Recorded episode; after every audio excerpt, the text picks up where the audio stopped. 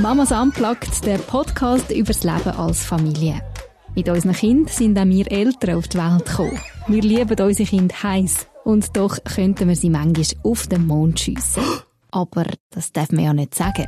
In diesem Podcast schon. Genau wie auf unserem Blog reden wir hier offen über Freude und Leid vom Familienalltag, über das Leben und Überleben mit unseren Kindern. Hallo zusammen. Ich bin Evelyn und für euch gibt es heute einen Podcast ein bisschen anders, als ihr so vielleicht schon gewöhnt sind von uns. In der letzten Episode haben wir es vom Sterben gehabt. Und das vor allem aus aktuellem Anlass. Nadine und ich sind beide in den letzten Wochen und Monaten mit dem Tod konfrontiert worden. Der Nadine, ihre Schwiegerpapi, ist Anfangsjahr ganz unerwartet gestorben und für sie sind dann plötzlich ganz viele Fragen im Raum gestanden. Zum Beispiel, wie erkläre ich meinem Kind den Tod? Wie kann ich sie in der Trauer begleiten? Nadine hat Antworten gesucht und ist dafür zu einer Trauerbegleiterin gegangen. Im letzten Podcast hat sie schon ein bisschen von diesem Besuch erzählt. Sie hat auch ein Mikrofon mitgenommen und äh, das Gespräch für uns aufgenommen. Wir hören jetzt heute also drei ins Gespräch zwischen der Nadine und der Christine Leicht. Ein paar Worte zu der Christine Leicht. Sie ist über 15 Jahre Trauerbegleiterin für Familien. Der Tod, der ist schon lange in ihrem Leben präsent. Als Kind hat sie Spielkameraden und Nachbarn verloren. Später sind Freundinnen an Krebs gestorben und auch den Verlust von ihrem Gottenkind hat sie müssen verkraften. Die gelernte Kleinkindererzieherin hat sich dazu entschieden, den Tod als Teil vom Leben zu sehen und ihn anzunehmen. Heute schaut sie im Tod fast jeden Tag ins Gesicht. Als Trauerbegleiterin für Familien beratet sie betroffene Eltern im Umgang mit Kind und Tod. Nadine hat von ihr bei dem Besuch als erstes gerade mal wissen, wie sieht denn eigentlich der Alltag von einer Trauerbegleiterin aus? Also ich habe einfach verschiedene Angebote. Oder? Ich habe ähm, einerseits die Waldkindertrauergruppe, wo wir uns einmal im Monat äh, vier Stunden treffen mit einer gemischten Kindergruppe und wo wir in den Wald gehen, weil der Wald halt einfach eine super Natur als solches bietet, eine super Ressourcen. Und wir tun mit den Kindern wirklich ganz äh, Basic-Sachen machen im Wald, nachdem dass wir so einen Eingangskreis haben gemacht äh, ist auch immer ein Thema, ob es jetzt Muttertag ist oder wieder ein neues Kind dazu ist gekommen, äh, oder, oder ein Kind zuerst mal den Geburtstag ohne Papi hat gefeiert. Mhm. Oder der erste Todestag, oder zuerst mal Weihnachten, oder was auch immer. Zuerst mal nach der Ferien wieder in die Schule. Das ist, die Wahlgruppe ist ein wichtiger Teil und dann die Begleitungen, das ist halt sehr un, äh, unregelmäßig und sehr spontan. Also wo man nicht einfach darf anrufen ja, wir genau. Jemanden, ähm, es ist jetzt gerade ein Todesfall. Genau, oder jetzt hat auch wieder jemand angerufen und hat gesagt, äh, meine Frau ist heute Morgen gestorben an einem Hirntumor, ich habe eine Adresse, könnt ihr mir sagen, was ich so machen mit meinem dreijährigen Kind. Mhm. Und das ist jetzt eine, eine Begleitung, die ich einfach bis jetzt nur am Telefon habe gemacht, wo ich wirklich wie Gebrauchsanweisung gebe, zuerst hören, was ist die Situation, was ist die Situation vom Kind, hat es schon mal einen Todesfall gegeben in der Familie? Und dann sagen, auf was müssen sie achten? Bei der Verabschiedung vom Körper, nachher im Hinblick auf die Trauerfeier, dass es ein guter Rahmen, sehr kindgerechter Rahmen kann sein für das Kind äh, da gibt es viele kleine Sachen, wo man einfach muss, äh, muss ein paar kleine, wichtige Sachen, wo man unbedingt muss daran denken muss. Wenn man die weiss, geht man schon viel sicherer auch als Eltern her. Äh, wie kann man ein Kind darauf vorbereiten, dass jetzt plötzlich die grosse Mama in einer kleinen Urne ist und die Urne vor ihr Kirche Das sind alles Sachen, wo man muss daran denken muss, das Kind darauf vorzubereiten. Und es ist eigentlich das, was du in erst, also, also wenn Telefon quasi, das sind die Sachen, das ist ja das, was zuerst kommt. Dann kommt dann eben die Abdankung, die Abschied nehmen. Ja, genau. Manchmal fällt es noch früher an, manchmal fällt es noch an, wenn, wenn ein älterer Teil, also es waren meistens die älteren Teile, die ich ähm, habe gemeldet bekommen, noch gelebt hat auf einer Palliativabteilung und ich nachher mit dem Kind, mit dem Kind auf Palliativabteilung noch mit der Mutter oder mit dem Vater bei Erinnerungen schaffen. Das ist sehr wichtig, noch Erinnerungen schaffen. Und nachher die Verabschiedung, das Kind gut darauf vorbereiten, auf das Verabschieden vom, vom toten Körper. Da gibt es ein paar wirklich wichtige Sachen, die man das Kind muss aufklären vorher, dass es nicht kannst Kannst du das gerade sagen? Was sind denn so wichtige Sachen? Mhm. Also, Im Vorfeld in dem Fall, also beim Ver auf das Verabschieden Vor dem auf das Verabschieden her, ja. Also, ähm, dass man einem Kind erklärt, die erklären das eben oft mit, dem, mit einem Händchen, dass wenn wenn das, was der Mensch ausmacht, in den Körper reinkommt, das wissen wir ja nicht genau, wenn das ist, während der Schwangerschaft oder gerade bei der Geburt oder so, äh, dass, äh, dass wie der Körper die Hülle ist und das, was der Mensch ausmacht, eben wie die Hang ist im, im, im Händchen innen und mhm. dass der, der Körper sich entwickelt, das erkläre ich einfach altersgerecht. Und, ähm, und das beim Tod, wo normalerweise, wenn es so nach dem Kreislauf von Natur geht, eigentlich sterben die Menschen alt, aber es kann auch sein, dass Menschen jung oder sogar noch bevor sie geboren sind, sterben. Und dann noch die verschiedenen Formen, oder? An einem Unfall, an einer Krankheit. Und das, es zwar aussieht, als ob der Mensch würde schlafen, aber dass der Unterschied zum Schlafen, wenn er tot ist, ist der Unterschied zum Schlafen der, dass das Herz nicht mehr schlägt. Das Herz, das das Blut durch den Körper pumpt, was macht es unser Hirn, ähm, uns, uns kann sagen, was wir müssen machen. Müssen und äh, wo macht, dass der Körper warm ist und sich kann bewegen Und wenn das Herz nicht mehr schlägt, und dann tun wir manchmal wirklich mit Stethoskop oder mit der Hang auflegen, spüren, schau, mein Herz schlägt, dein Herz schlägt, äh, oder du darfst bei Mami auch spüren, wie das ist, dass sein Herz nicht mehr schlägt, dass halt der Körper kalt wird. Mhm. Und dass sogar die Fingernägel oder die Lippen können blau werden weil, weil das Blut halt nicht mehr fließt, dass das Kind das weiss. Weil sonst kann es zu Tode klopfen. Also ich habe es so erlebt bei meinem Großvater. Mhm. Dass ein Kind einen toten Körper anlenkt und der ist eiskalt. Und wenn man nicht darauf gefasst ist, kann man also... Ich hatte Schlafstörungen ja. dann, ja. mit siebenjährig. Das war also das Schlimmste für mich. Also, also das, das kalte Empfinden quasi, das ja. ist ein wichtiger Punkt. Genau, oder einmal bin ich mit einem Bub, der sich von Mutter verabschiedet und er hat gesagt, das war natürlich in einer anderen Perspektive zur Mutter, er hat gesagt, schau mal, die Mami hat Hühnerhaut. Und dann gesagt, mhm, das ist aber interessant. Hast du das Gefühl, die Mami hat Hühnerhaut? Warum? Der? Und dann hat er gesagt, sie hat einfach Hühnerhaut. Und dann habe ich so ein bisschen probiert, ihm zu helfen, zu verstehen, warum er, ah, Mensch, weil es kalt ist, weil es kalt, hast du das Gefühl, es hat kalt? Nein, es hat einfach Hühnerhaut. Dann bin ich auf seine Höhe mit meinem Blick und habe gesehen, dass es wirklich Böckeli hatte, wie wenn sie Hühnerhaut hat. Ja. Dass wir uns auch das bewusst sind, dass wir auch mal, wenn wir ein Kind begleiten, dass wir neben das Kind auf seine Augenhöhe gehen und aus dieser Perspektive den verstorbenen Menschen anschauen. Mhm. Das ist eine andere Perspektive als oben runter. Mhm. In einer gewissen Distanz, wie wir es Erwachsene haben. Und dann sind wieder näher dran quasi. Ja. ja. Und dann wollen sie spüren und sie sollen dürfen spüren. Mhm. Die Kinder die wollen probieren, vielleicht noch die Augenlider aufzutun, dürfen sie. Mhm. Oder jetzt, äh, der Bub, der hat seiner Mutter wollen, einfach Brille wieder angelegt. Und er hat gesagt, das ist sonst nicht die Mami ohne Brille. Also haben wir die Brille wieder angelegt. Ja. Ist ja. das ein Unterschied, ähm, wenn es eben jemand, der so nach ist, also die Eltern oder Geschwister sind, im, im, oder mhm. wenn es ein Großvater oder Großmutter ist, oder einfach jemand, der so ein bisschen außerhalb von, der, von dieser engen Familie. Mhm. Äh, das ist, also ist schon bei uns nicht die Frage, weil bei uns ist auch gerade mein Schwiegervater gestorben dürfen jetzt die Kinder ihn anschauen, sollen sie ihn anschauen oder lieber nicht? Mhm. Und ich glaube, da stellen sich ja ganz viele Fragen, ja. tut man Kinder einbeziehen, eben, wir haben es jetzt, vom, jetzt also vor dem Sterben und wie ja. ist es dann nachher, wenn die Person gestorben ist?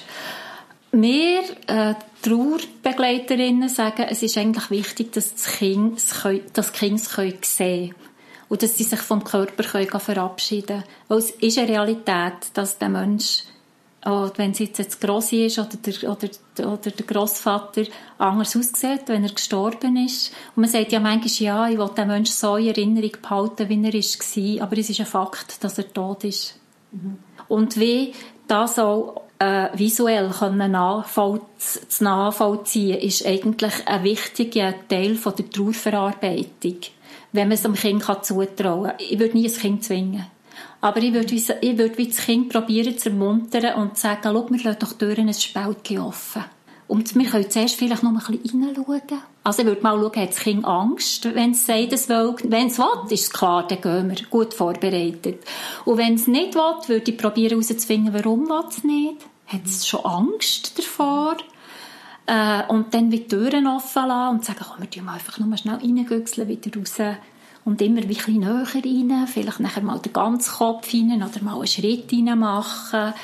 Und ähm, es, wenn sie es schaffen, es zu machen, verlieren sie auch die Angst mhm. vor dem Unheimlichen, wo wir da um den Tod herum aufbauen, oder? Weil wir es, ja, wie so lange halt einfach haben, äh, die Leute sterben nicht mehr daheim. Das, wir sind nicht mehr gewöhnt, aber tot nichts zu sehen. Mhm. Und das ist eigentlich nicht gesungen.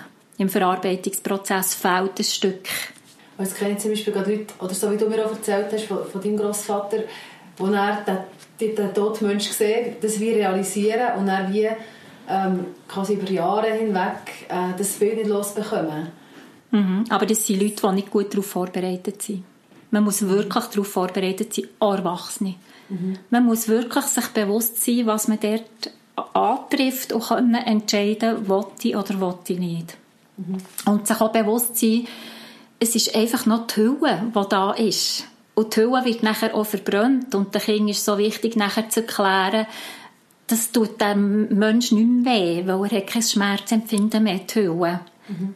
Ein Händchen spürt nichts. Nur wenn der Hang noch drinnen ist, das, was der Mensch hat ausgemacht hat, dann spürt er Kälte, Wärme, aber sonst nicht. Und wir sagen eben, im Moment vom Tod schlüpft das, äh, das was der Mensch hat ausgemacht, ohne jetzt eine Zelle zu benennen, weil ich, weil ich möglichst eben konfessionsneutral sein will. Für mich ist es Zell, ich für mich benenne es so, aber ich probiere in den Begleitungen das möglichst neutral zu halten. Äh, wenn das rausschläuft und irgend, wir wissen nicht, was hergeht, was nachher ist. Wir wissen es alle nicht. Wir haben alle Annahmen, je nach Religion und so weiter. Mhm. Aber ähm, ja, und es ist einfach, also die Vorbereitung finde ich unendlich wichtig. Und vielleicht auch das Kind, oder dass man etwas noch bringen kann, dass man noch ein Briefchen oder eine Zeichnung oder ein Blümchen äh, kann bringen und nochmal etwas Letztes tun. Ich war mal ein paar Jahre mit einem Bestatter zusammen gewesen und bin auch äh, so ähm, an den Wochenenden helfen und wir waren mal auf einer Palliativabteilung und das waren erwachsene Kinder, wo die Mutter gestorben ist. Zwei Töchter um die 20, 25. Und dann ist, sind wir, haben wir draussen gewartet und, und, und die Töchter sind rausgekommen und dann haben sie gesagt, ah, wo sind, die Vasen? Wir wollten noch die Blumen herstellen. Und dann habe ich gesagt, ah, schaut da hinten um eine Ecke in diesem Schaft. Ah, wartet, ich kann euch doch die Vasen holen. Und dann hat sie gesagt, nein, bitte, erklärt mir es einfach gut. Ich bin ein bisschen durcheinander und lasse mir die Vase holen. Es ist noch etwas vom Letzten, was ich noch für meine Mutter tun kann. Mhm. Da habe ich ganz, ganz, ganz viel gelernt. Einfach was für viele Menschen ist es wirklich noch Hinterbleibende, ist es noch wichtig, noch möglichst viel können zu tun für einen verstorbenen Menschen. Und wenn es die letzte Zeichnung ist, das letzte Geschenk ist, das sie in den Sarg geben können, ähm, das letzte Blümchen einstellen es kann ganz wichtig sein, es ist einfach tröstend. Also darf man einem Kind das zumuten, so, eben so Sachen wie Körper verbrennen, ähm, Sarg, einfach all, all die, das ist, ja, das ist ja alles total tabuisiert und über das redet man ja eigentlich im, im Alltag nicht, wenn man nicht betroffen ist. Wie fest darf man einem Kind das zumuten? Und dann wirklich über das zu reden, oder zum Teil beantwortet man ja Fragen, so gut dass man kann, und merkt gleichzeitig, ja, das Verständnis, oder was, was malt sich jetzt das Kind aus? Mhm. Und will es nicht lieber schützen von dem? Wie fest darf ich da noch beschreiben, erzählen und eben das so, so, mhm. so involvieren? Also Kind schützen vor dem ist das grösste Vergehen, das wir in diesem Moment an einem Kind machen können. Das geht einfach nicht. Das ist einfach so eine falsche Auffassung, weil diesen Kindern fehlt nachher etwas. Schau, Kinder sind von Grund aus neugierig. Die sind einfach gewungerig. Und Kinder wollen Funktionsweisen lernen kennen. Je mehr dass sie ins Leben hineinkommen, desto mehr wollen sie begreifen, wie das Leben funktioniert. Und Sterben ist in Gottes Namen ein Teil des Lebens. Es gibt unter bei der Hausgeburt gibt man Kind ein Neugeborenes, das noch voll äh, Blut und so ist an einem, an einem geschwisterten Jahr. Und das ist dann nicht, das muss man dann, muss man das Kind nicht schützen vor dem. Der nicht. Aber wenn jemand gestorben ist, muss man es schützen. Das ist doch völlig nicht in Ordnung. Das ist nicht das Leben als Ganzes. Wir haben Angst davor, wir Erwachsenen, weil es so externalisiert ist worden, zu sterben. Ein Kind, an einem Kind, es gibt Bilderbücher, und man kann einem Kind erklären, schau, wenn ein Mensch gestorben ist und man ihn nachher zum Bett ausnimmt, dann kommt er in eine Holzkiste, die ganz, ganz schönen Stoff drin hat, den wir auslesen können und ein schönes weiches Küssi.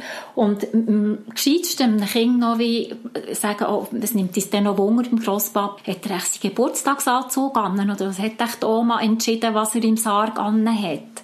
Oder beim Mami oder beim Papi, dass er so darf helfen, Kleider rauslesen. Mhm. Dass man sagt, und wenn er gestorben ist, kommt er in die Holzkiste. Und in dieser Holzkiste tut man entweder tut man die Holzkisten in, in die Erde runterlassen, oder die Holzkiste kommt in einen Ofen, der ganz, ganz heiß ist und der nachher macht, dass der Händchen, der nicht mehr gespürt, die Hülle verbrennt.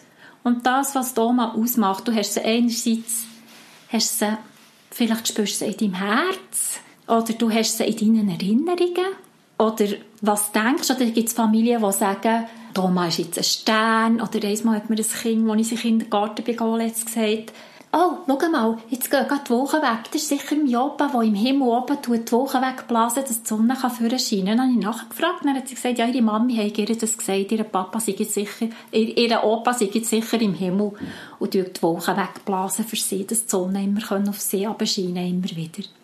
Ich finde, einem vierjährigen Kind, das finde ich noch legitim, so ein Bild. Wenn man jetzt das einem zehnjährigen würde sagen, das würde sie ja schon gar nicht glauben. Mhm. Aber Kinder brauchen eigentlich, Kleinkinder brauchen Bilder. Und die verändern sich im, im Verlauf vom Älterwerden, mit der Entwicklung vom, äh, von der Kognition, verändern sich nachher die Bilder. Die Familien brauchen einen Stern, andere sagen, es ist ein Engel, andere sagen, es ist, brauchen den Schmetterling als Symbol. Und ich gehe immer mit diesen Bildern, die die Familie haben.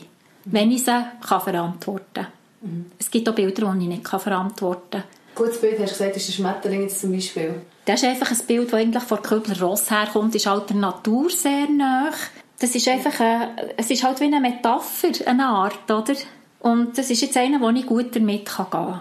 Das ist für ein Kind nachvollziehbar. Genau, und es ist ja wieder nicht weg, sondern es ist einfach anders. In einer anderen Form. Ja. Und ich meine, es gibt auch den Existenzialismus, der glaubt, dass wenn jemand tot ist, gibt es nichts mehr. Und das ist halt so. Also da kann man wie auch nichts machen. So gibt es verschiedenste Menschen mit verschiedensten Hoffnungskonzepten, oder? Mhm. Wie ist es mit unseren Emotionen? Also, wir sind ja, gerade du sagst, du gehst in Familie, wo jemand gestorben ist, also ein älterer Teil, oder eben selbst wenn es jetzt jemand, der nahestehend ist, dann ist man ja sehr direkt selber betroffen und gleichzeitig hat man wie noch Kinder.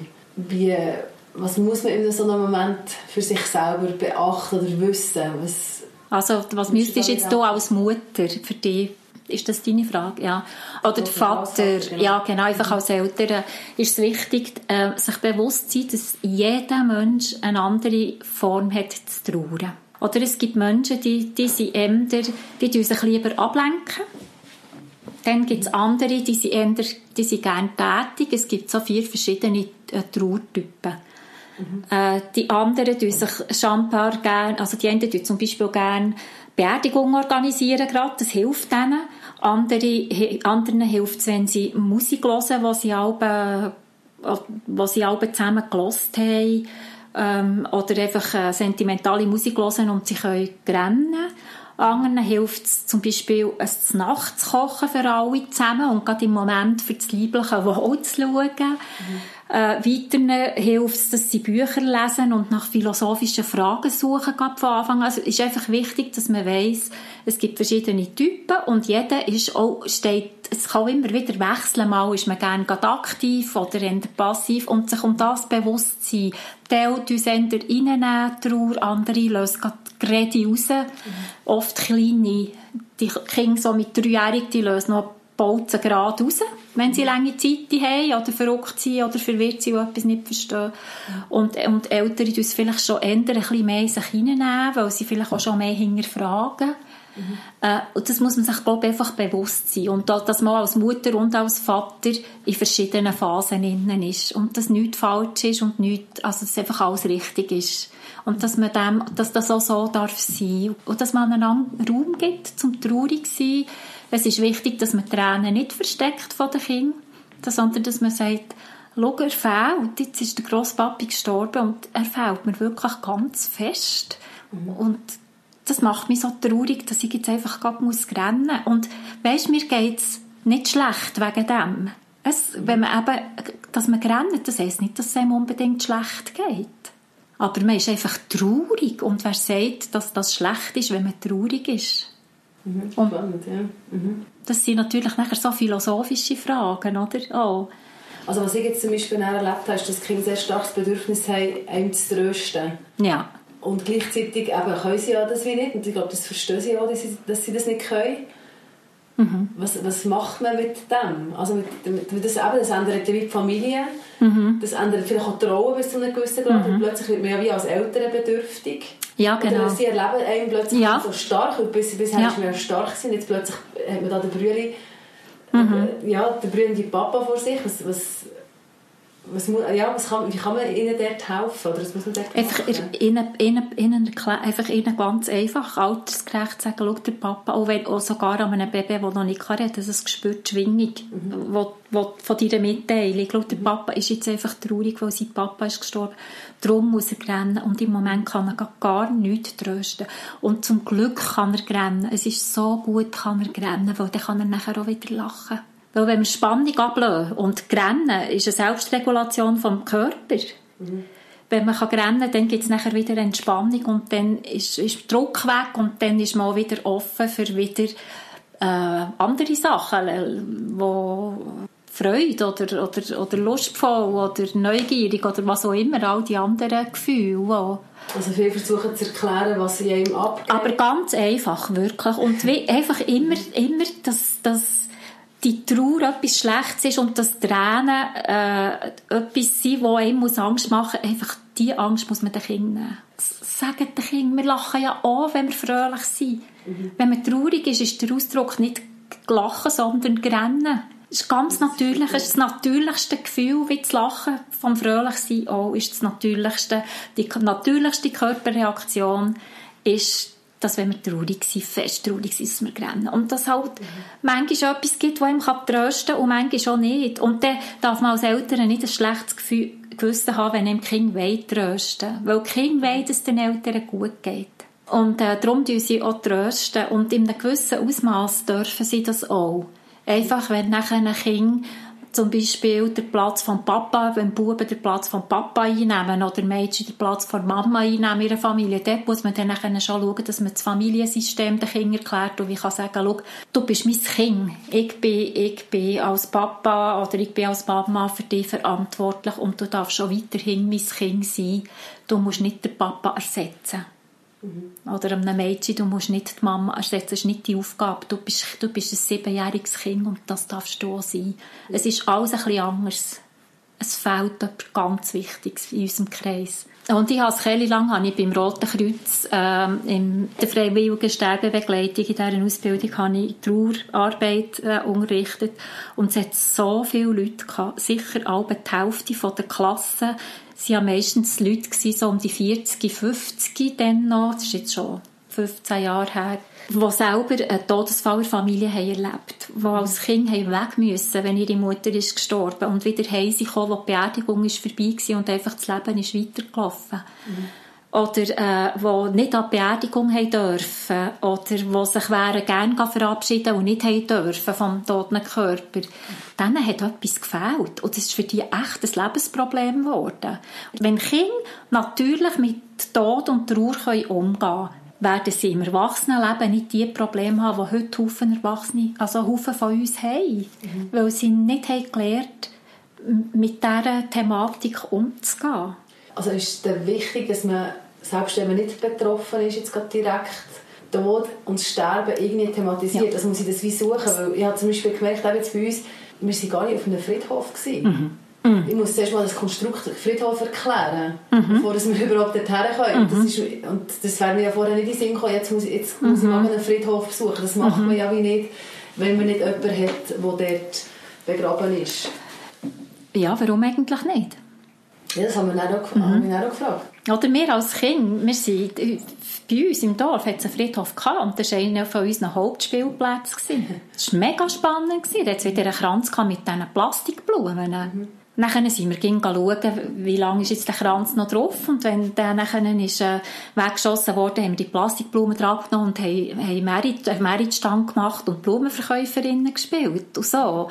Oder auch, ich habe mal in einer Kita gearbeitet, neben mir, in der, ganz nach von einem Friedhof, 200 Meter von einem Friedhof weg. Und zum guten Glück bin ich wirklich, ich hatte, ich hatte dort auch einfach den natürlichen Umgang, bin auch mit den Kindern immer wieder auch über den Friedhof spazieren.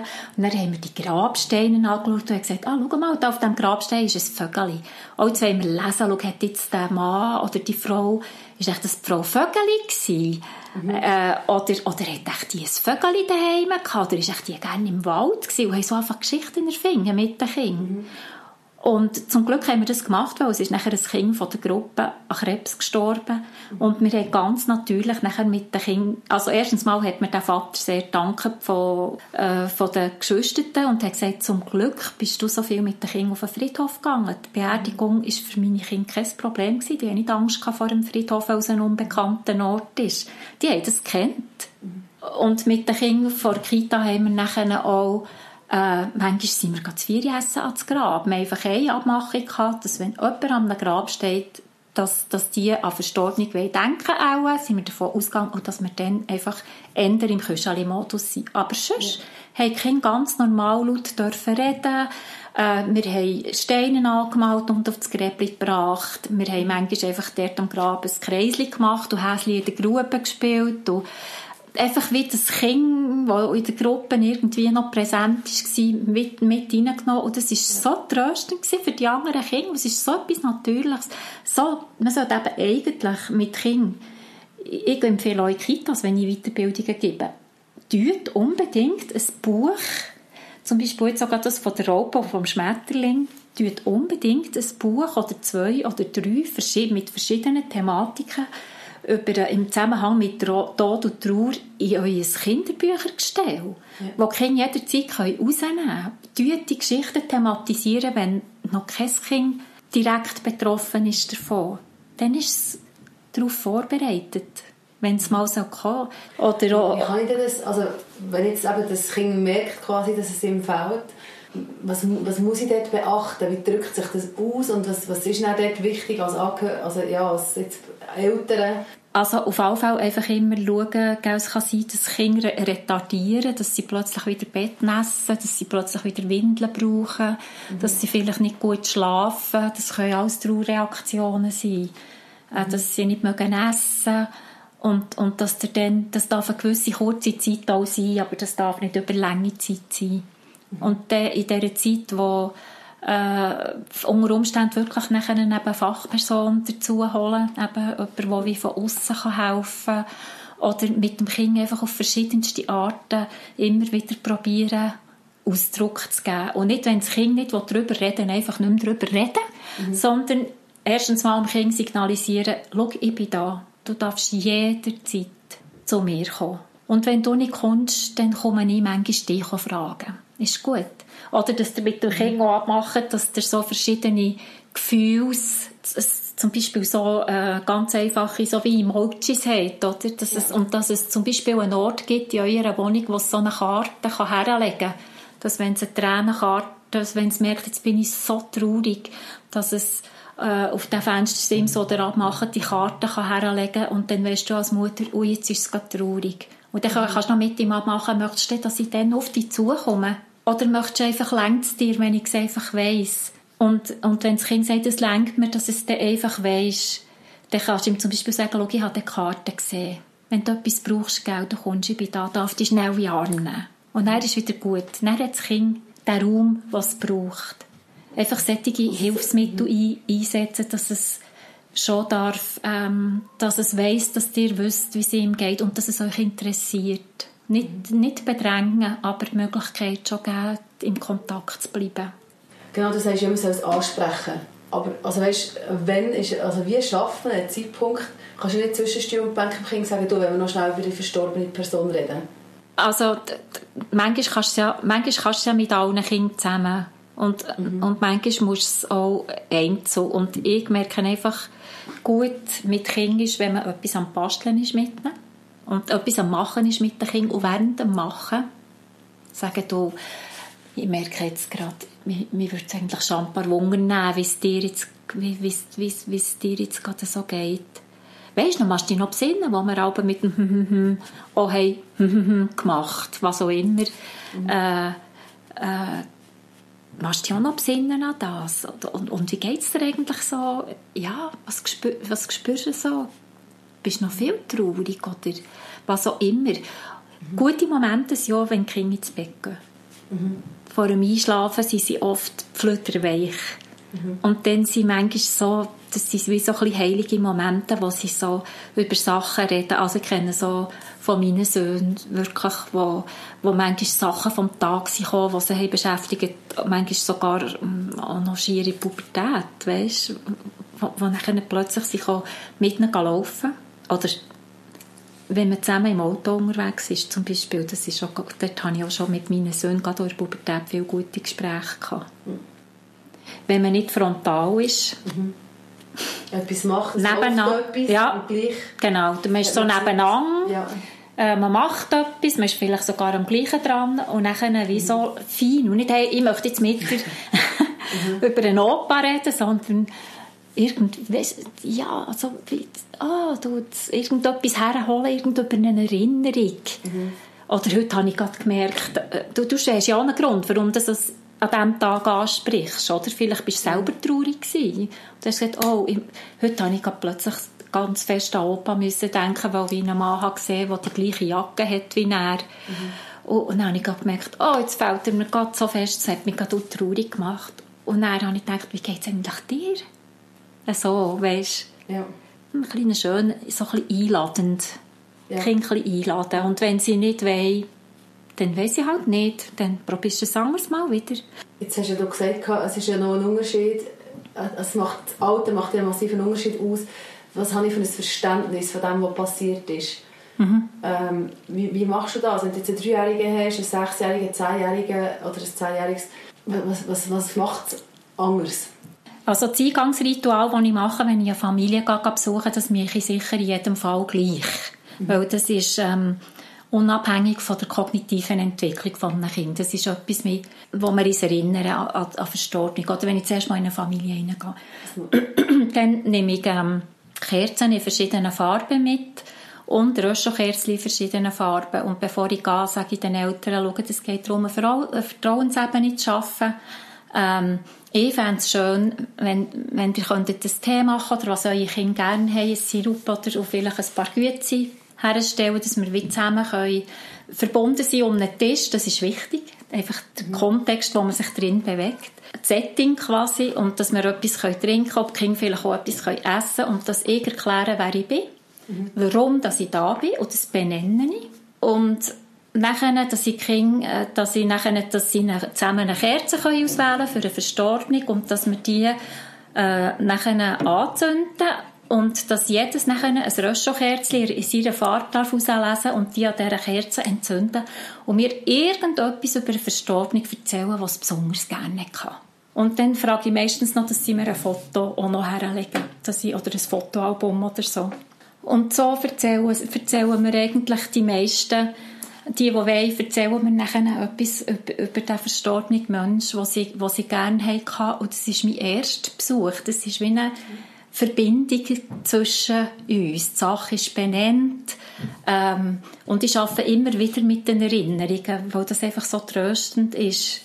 Und aufgrund von, der, von den Erinnerungen kann man ja sehr viel Gefühlsausdruck machen. Aber zuerst geht es wirklich einfach um um, um das Vernetzen. Und dann würde ich natürlich mit einem Dreijährigen oder mit einem Zehnjährigen arbeiten, weil die brauchen etwas anderes von mir. Das Dreijährige hat einfach lange Zeit. Das wird verrückt, weil es nicht nachkommt, weil es verwirrt ist und, und, und nicht begreift, was jetzt gerade passiert. Äh, das, das hat lange Zeit und tobt, weil es die Mutter oder der Vater oder das Geschwister wieder sehen will, und zwar jetzt will sehen. Es begreift nicht, was der Tod, dass der Tod etwas Endgültiges ist. Das begreift es, kann es nicht begreifen. Also wenn ein Dreijähriges grennt oder ein Zweijähriges, äh, weil das Grosse gestorben ist, es kann zwar das Wort ins Mund nehmen und man tut ihm so sagen, das Grosse ist tot, wirklich nicht entschlafen oder eingeschlafen, ja nicht, oder? Das sind Wörter, die man echt nicht darf brauchen Das, das, das kann Einschlafen... Ja, genau, es kann Einschlafstörungen genau, provozieren. Ja, ja. Aber was, was das wirklich bedeutet, das kann, das kann das Dreijährige noch nicht erfassen. Fünfjährige können es manchmal schon. Das mhm. verändert sich auch ein bisschen, mir denkt, ähm, das noch, noch vor 20 Jahren hat man gesagt, so ab 7, 8-jährig. Aber heute begreifen das Kind zum Teil früher. Aber die Kinder sind ja viel früher, der Intellekt erwacht ja zum Teil auch früher als noch vor 30 Jahren, oder? Mhm einfach durch unser Bildungssystem, das wir haben und frühe Förderung und so. Und ähm, mit fünf fangen sie schon an, sehr Fragen, interessieren sich sehr für technische Details, eben der, der Sarg, als halt Holzkisten und mit der, mit der Urne, mit der Asche, wie das geht. Eben, ich habe zum Beispiel jetzt auch dem, gerade wieder jemandem gesagt, wenn ihr ein Schwein habt im Garten, ist super, macht das Feuer mit den Kindern. Nehmt das Hölzchen und er hat der Vater gesagt, oh, kann ich an ein Töckchen schnitzen gerade? Mhm. Und wir haben gesagt, ja, wenn ihr das könnt, super, klar. Und nachher hat er gesagt, oh, vielleicht könnte ich es ja nachher in ein schönes Schachtel tun. Gesagt, genau, super. Ja. Und nachher haben die Kinder gewünscht, dass sie das Schachtel äh, dass sie die Asche von dem Töckeli, das der Papa hat, anhand von dem, der Papa hat erklärt, was jetzt mit der Mama passiert bei Kremation, haben nachher ein Kind wollen, dass, er, dass sie es zusammen in die Asche, also in die Urne, ja. mit der Asche von Mutter tun. Nein, es ist einfach... Was wie so verbunden ja. quasi das Symbolische wirklich so ja. praktisch geworden ist. Ja. Ja. Und man darf den Kindern, Kinder haben die Weisheit in sich hinein. Mhm. Darum, sie wollen schonen ist einfach das Dümmste, was wir machen können. Wir schonen sie nicht wirklich, sondern wir tun etwas vorenthalten. Wie geht es dir dabei? Weißt du, du erzählst jetzt da ganz viele Beispiele. Du bist, das ist ja ähm, gleich auch ein belastendes Thema. Es ist sehr viel Trauer, also sehr viele auch negative Emotionen, zumindest jetzt aus meiner Perspektive, wie ich es jetzt erleben wie, wie kannst du das verarbeiten, weißt, wenn du mhm. von einer Familie zurückkommst mhm. und denkst, jetzt, jetzt ist da einfach die Mutter weg oder jetzt ist einfach das Chaos oder einfach das die traurige Familie. Ja, also ich, ich kann ja zum Glück tätig sein. Hm? Ich, ich komme ja dort dazu und ich bin nicht in einer Ohnmacht drin.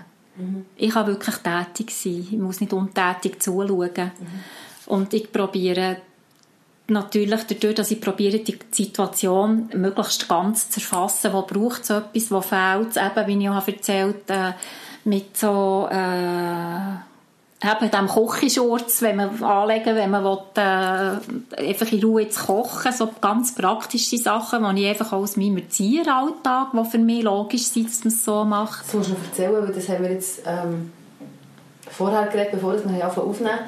Ein Beispiel von, von einem Vater, wo, ähm, oder von, einer Familie, wo die Mutter ja, gestorben ist. genau. Sag das noch kurz. Und, und dann, als ich wieder zu ihnen bin gegangen, habe ich gesagt, ja, weil die machen schon ganz viel, einfach ganz, ganz gut die Kinder haben schon sehr, sehr viel Boden bekommen, wo die Mutter noch gelebt hat von beiden Eltern. Und als ich wieder gegangen bin, habe ich gesagt, du mir doch sagen, was euer Thema ist im Moment. Und er hat dann nachher gesagt, ja, einfach, äh, dass wenn eins von uns alleine sein will, ich brauche manchmal fünf Minuten für mich alleine oder schon nur wieder mal in Ruhe kochen oder, oder eins von den Kindern, äh, was sich vielleicht mal möchte, möchte zurückziehen aber das Geschwister, will es vielleicht nicht, da gibt es ja verschiedenste so Konstellationen.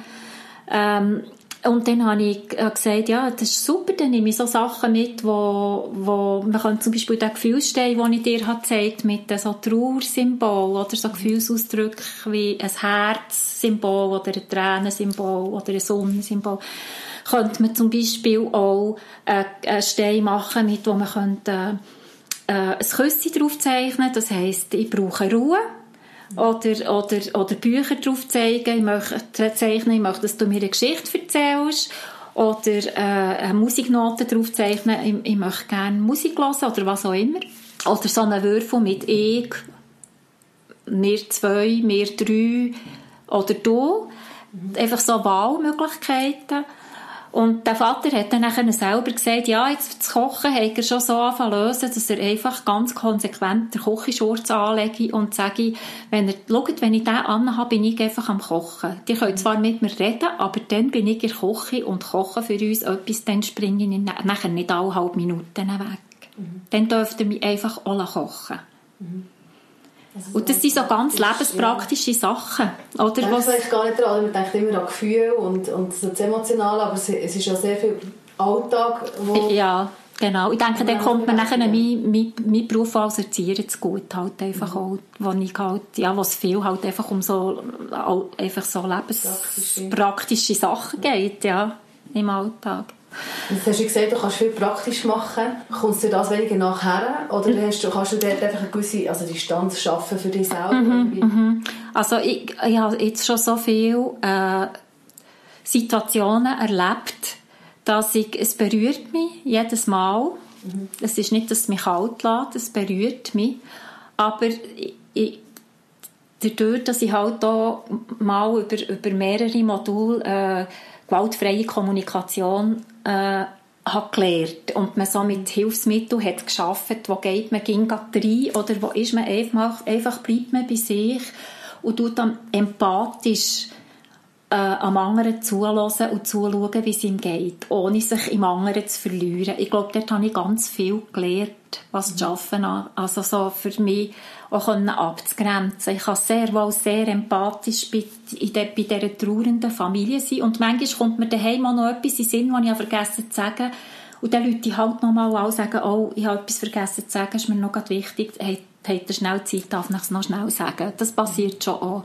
Aber sonst kann ich einfach wahrnehmen, was es der braucht und Unterstützung geben, was Unterstützung braucht, mit dem Ziel, dass die möglichst schnell alleine können weitergehen im Leben. Mhm.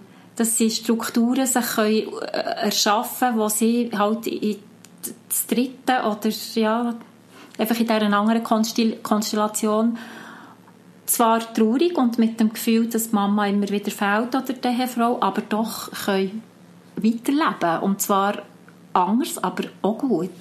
Mhm.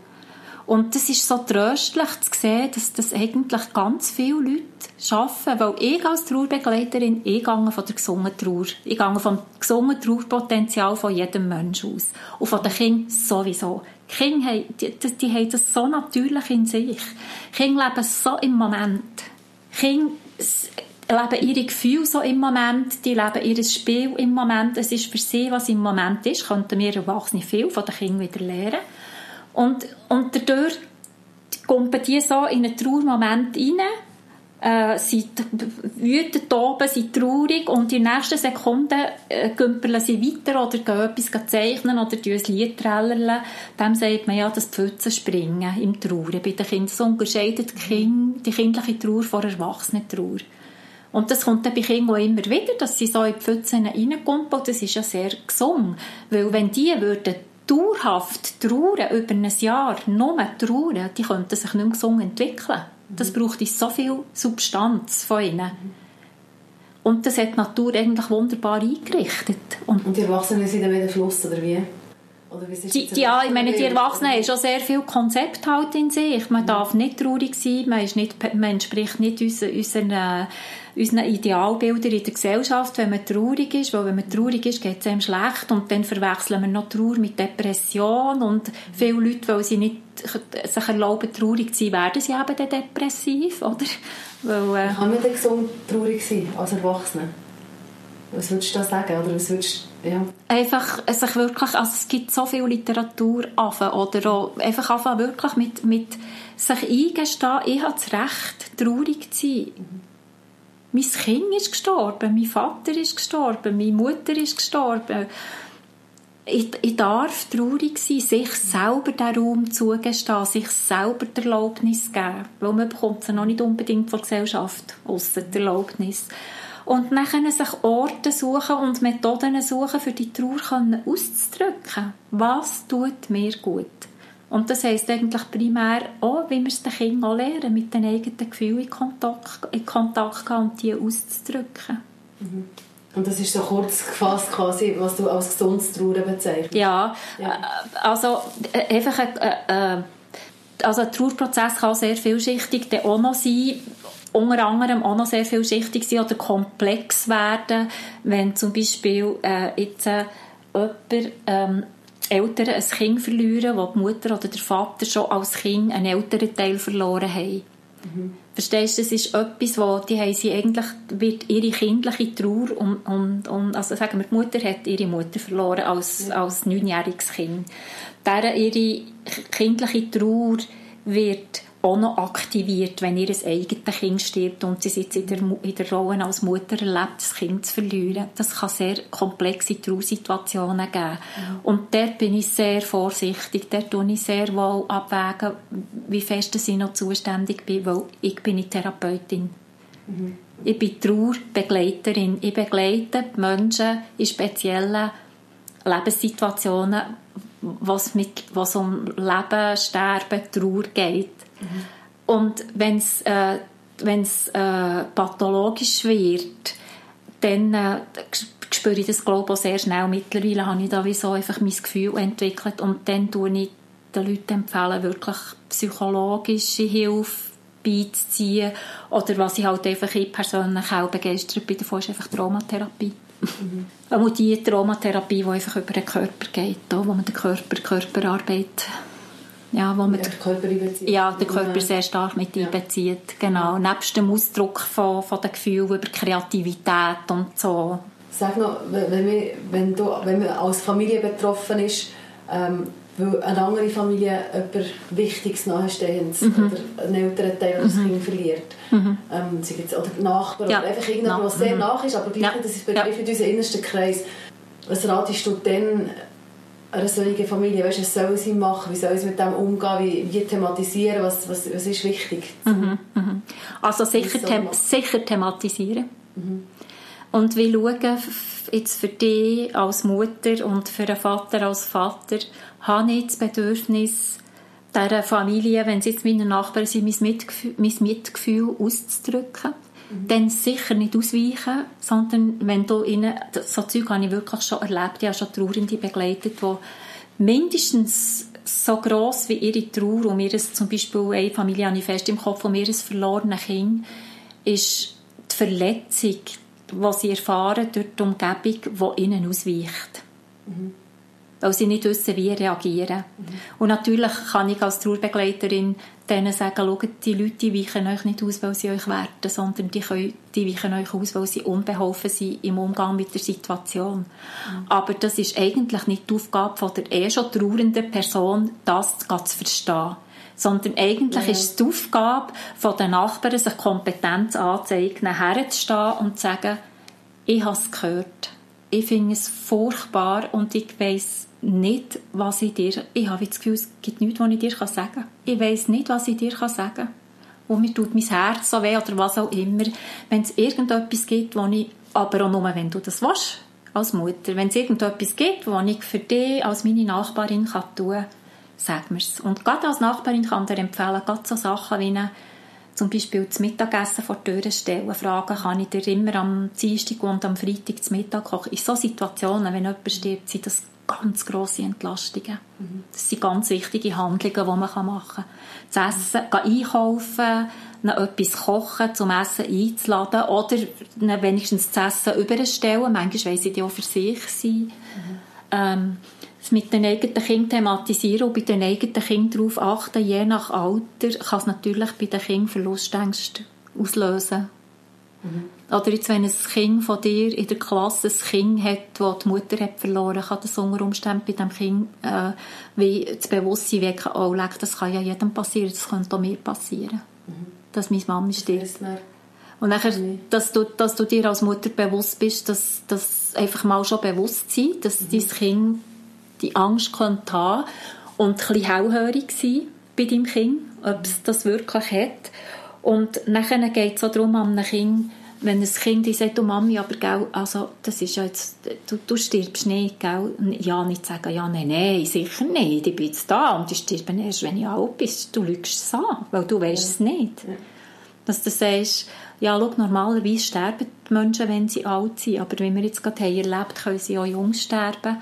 Aber, und trotzdem, und trotzdem, äh, hoffe ich natürlich, also jetzt bin ich einfach da und du bist auch da und jetzt können wir zusammen etwas machen und ich hoffe natürlich, dass ich ganz steil alt werde und die und deine Kinder und, und noch vielleicht noch die als Großmutter äh, auch noch erleben als Urgroßmutter und so Und äh, dass wir noch ganz Haufen Sachen zusammen machen können. Und dann in die Handlung kann Kind sagen, so, und jetzt, was wollen wir machen?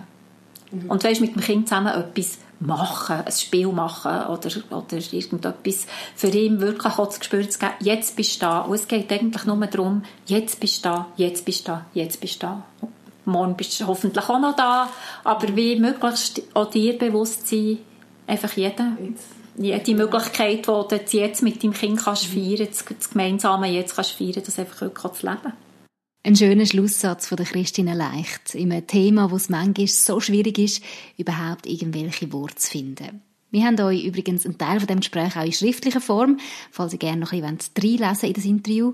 Ihr findet es auf www.mamasunplugged.ch. Tschüss zusammen. Das war der Mamas Unplugged Podcast. Merci fürs Zuhören. Wir freuen uns, wenn ihr auch nächstes Mal wieder dabei sind. Mehr über das Elternsein Unplugged gibt es übrigens auch auf www.mamasunplugged.ch. Gerne könnt ihr auch über Facebook oder Instagram mit uns Kontakt aufnehmen. Wäre schön von euch zu hören. Bis bald.